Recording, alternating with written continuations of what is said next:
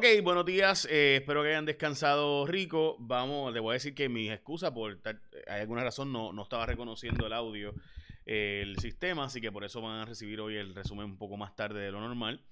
Eh, vamos rápido al que se celebra hoy para ir a las noticias con calle. Hoy es el día de Paul Bunyan. Eh, no sé si sabes la historia, ¿verdad? Pero eh, realmente es un personaje folclórico. El día de, asegurarte bien, de tener un buen seguro, empieza Wimbledon, el día de Alaska, el Tao, saludos a, los matemáticos, etcétera. Bueno, vamos a noticias importantes de hoy. La Junta Fiscal se está oponiendo a los cambios en las leyes laborales que devolverían el pago doble los domingos eh, y además, pues la jornada pago doble también en vez de tiempo y medio en la jornada laboral. Explicaré eso ya mismo. También continúa la espera cinco años de promesa. Se, cumplen cinco años de no pagar la deuda gracias a la ley promesa, que tiene un montón de defectos, pero sin duda eh, evitó la ruina de Puerto Rico. Eh, eh, ¿Verdad? Si estamos sin pagar la deuda en gran medida, ¿verdad? Y renegociándola, por más que bien o mal, y yo creo que hay que renegociarla mucho más fuerte y bajarla mucho más, pero imagínese usted si no lo hubiéramos tenido. Eh, más sargazo está en la portada del domingo ayer, eh, también en la portada del nuevo día, perdón, de hoy, las raíces de la crisis de la Universidad de Puerto Rico, eh, el problema también demográfico que tiene el país. Eh, 15 mil alumnos dejaron la escuela el año pasado, para mí son muchos más y no lo vamos a saber todavía, pero esa es la portada del periódico Primera Hora. El secretario de Educación anunció los 3.200 millones en fondos federales que ya se han hablado muchas veces que vienen para Puerto Rico y pues hoy hay una reunión con el gobernador a las 8 de la mañana, el secretario de Educación de los Estados Unidos, que recuerde que es un puertorriqueño de Connecticut, Miguel Cardona y demás. Eh, hay una columna importante de este sábado que a mí me pareció importante traerla y es que hay que buscar la manera de recertificar los edificios en Puerto Rico. Hay un montón de edificios construidos en los años 60 y 70 en Puerto Rico, especialmente condados, eh, partes de Isla Verde, eh, Atorrey, que hay que verificarlos después de, esto- de que pasó lo que pasó en, en Miami. Me parece que es obvio que hay que buscar la manera de eh, pues evitar que esto vuelva, que esta tragedia que ha vivido esta familia puertorriqueña se siga repitiendo. Así que nuestras condolencias a estas familias de Miami, que como saben, eh, están obviamente más que preocupados. eh, y, y no sé, o sea, yo siento que como que el tema no, no, es hasn't hit home, porque en Puerto Rico la mayor parte de la gente no vive en edificios, o sea, no, pero, pero nosotros estamos en mayor parte de- de la zona metropolitana, tiene edificios construidos de esa época, así que estos fallecidos en esta, eh, ¿verdad? Eh, Que sea una lección para evitar que esto siga ocurriendo. Eh, solidaridad con la familia de Ana Ortiz y su hijo Luis Bermúdez y demás, que es muy lamentable lo que, están, lo que está viviendo esta familia. Bueno, la discusión sobre el salario mínimo en Puerto Rico se va a atender eh, durante una reunión con el gobernador durante el día de hoy. Luma fue al Tribunal Federal para evitar dar información sobre la cantidad de empleados que tiene. eh, fue al Tribunal de Promesa. Esto es un rimando, una solicitud cuantos errores, ¿verdad? No vamos a entrar ahora, pero un- una solicitud para devolver el caso al Tribunal de Puerto Rico, lo que llaman un remand. Eh, así que estamos al pendiente de ese caso. Bollante la venta de viviendas en Puerto Rico. Voy a hablar de eso ya mismo. También lo que pasó hoy en Israel con la variante Delta y esta noticia extremadamente importante sobre el fin del PUA. Pero antes de eso, hoy se come de Martins Barbecue, el combo del familión. eh, los cuatro super combos, como le llaman en Martins Barbecue, porque ahí se come de Martins.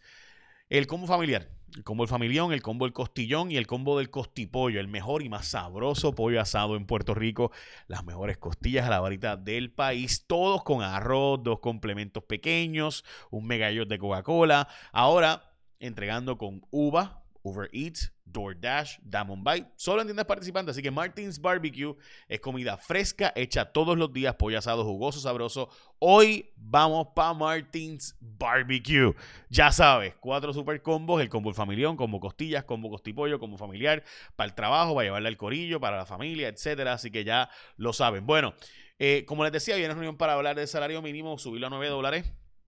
Lo cierto es que no está decidido que se va a subir a 9 dólares. Eh, todavía está, eh, supuestamente están planteando que de 725 va a ser un número intermedio y en los próximos años es que suba a ese número de 9 dólares. Veremos a ver. Lo cierto es que con el Earning Income Tax Credit y el Tax eh, y el Child Tax Credit, crédito por dependiente, me parece que vamos a atender en gran medida eso.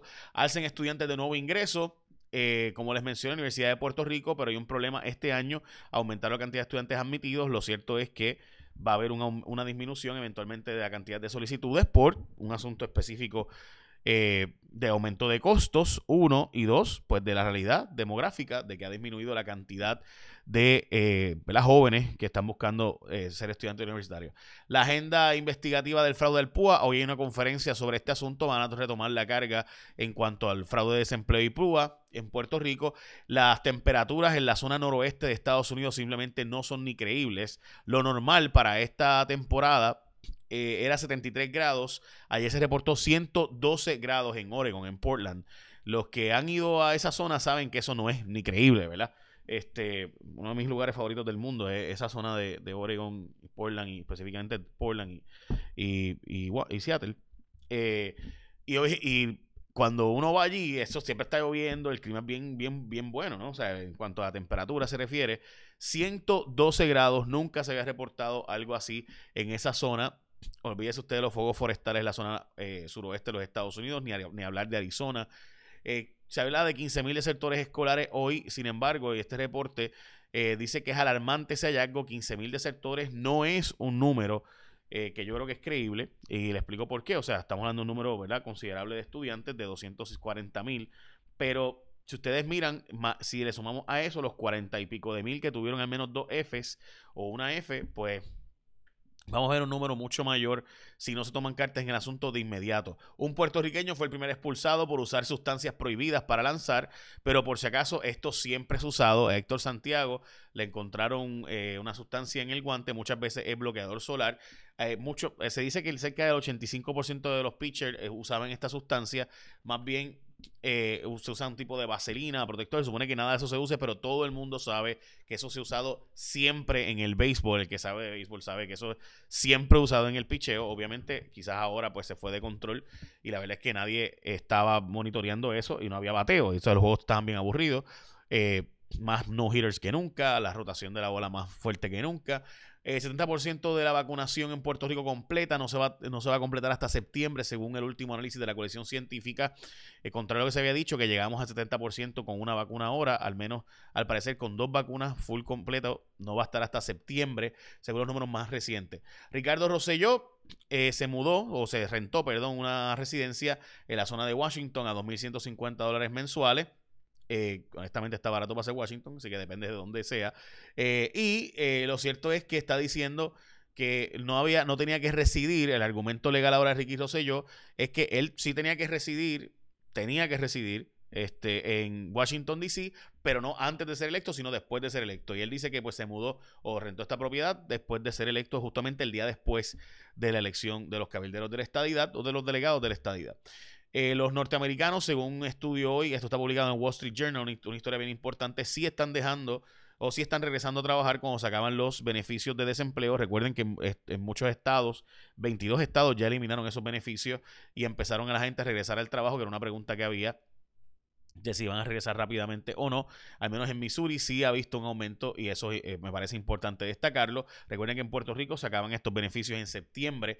De hecho, en todos los Estados Unidos, porque algunos estados decidieron acabarlo antes. Eh, en, tanto en Sydney como en Israel ha habido cambios con esta variante Delta, bien preocupante.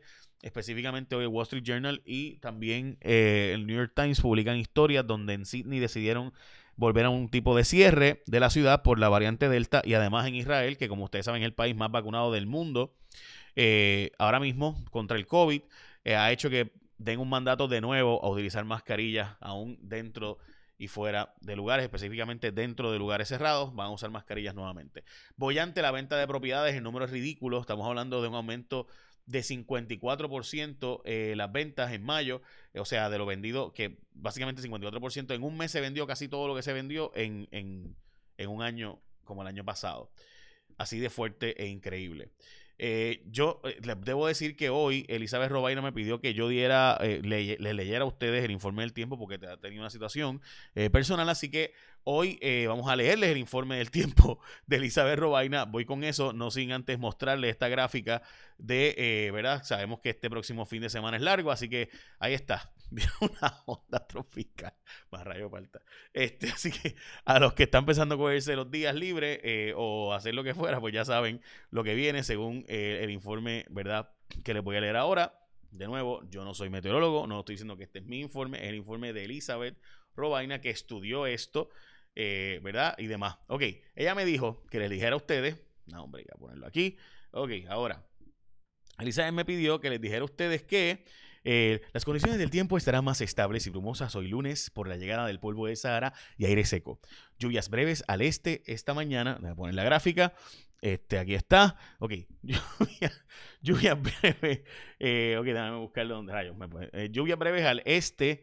Esta mañana llegarán con el viento. En la tarde se espera aguaceros más fuertes con los efectos local, locales interior oeste y noroeste. Ese riesgo de lluvia se mantiene en un 30 a un 60% que es la gráfica que les estoy mostrando ahora, entre 30 y 60%, particularmente en la zona noroeste a 60%, 50% en la zona este eh, de Puerto Rico, eh, de probabilidad de lluvias, mientras que las temperaturas máximas estarán entre 83 y 90 grados, con viento del sureste a 10 a 15 millas por hora. El oleaje hoy será de 4 a 5 pies.